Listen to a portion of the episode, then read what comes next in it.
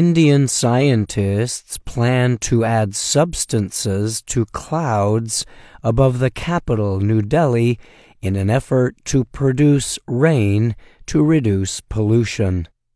The method to artificially produce rain is called cloud seeding.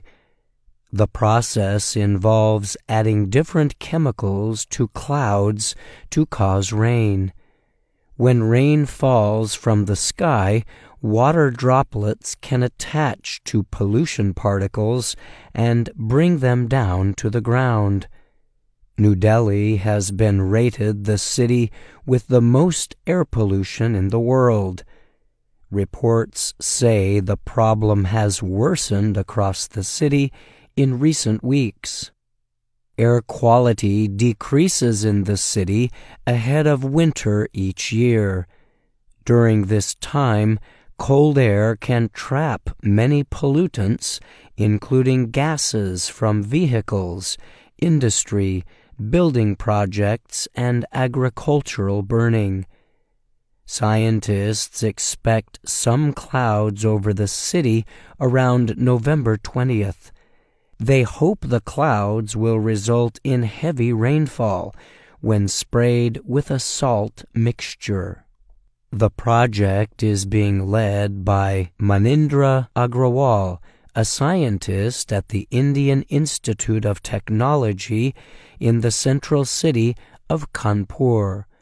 He told Reuters news agency the salt mixture will include silver iodine to help produce rain. It is to be sprayed on clouds over a 100 square kilometer area. Agrawal said the project will cost about $120,000. The local government in New Delhi, a city of 20 million people, has already closed schools, stopped building activities, and said it will place restrictions on vehicle use to control pollution. The air quality index in the city was 506 on November 9th. This level is considered hazardous by IQ Air, a Swiss company that describes itself as an air quality solutions business. Gufran Beg is head of the Indian government's air quality measuring agency, SAFAR.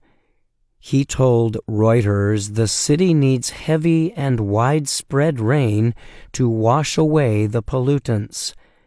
Beg added that light rain could worsen the situation.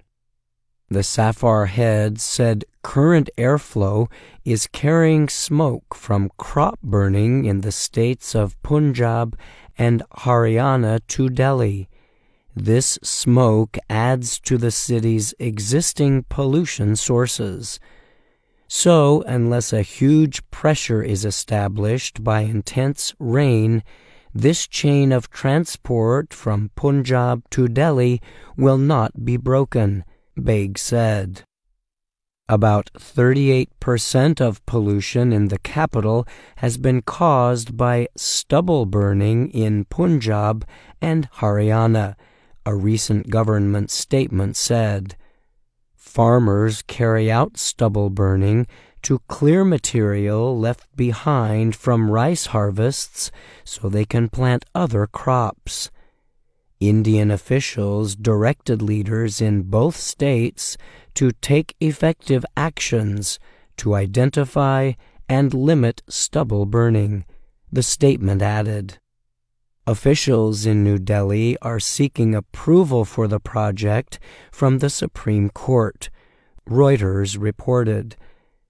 Several countries have used cloud seeding in an effort to produce rain improve air quality, and water crops in times of extreme dryness. These include Mexico, the United States, China, Indonesia, and Malaysia.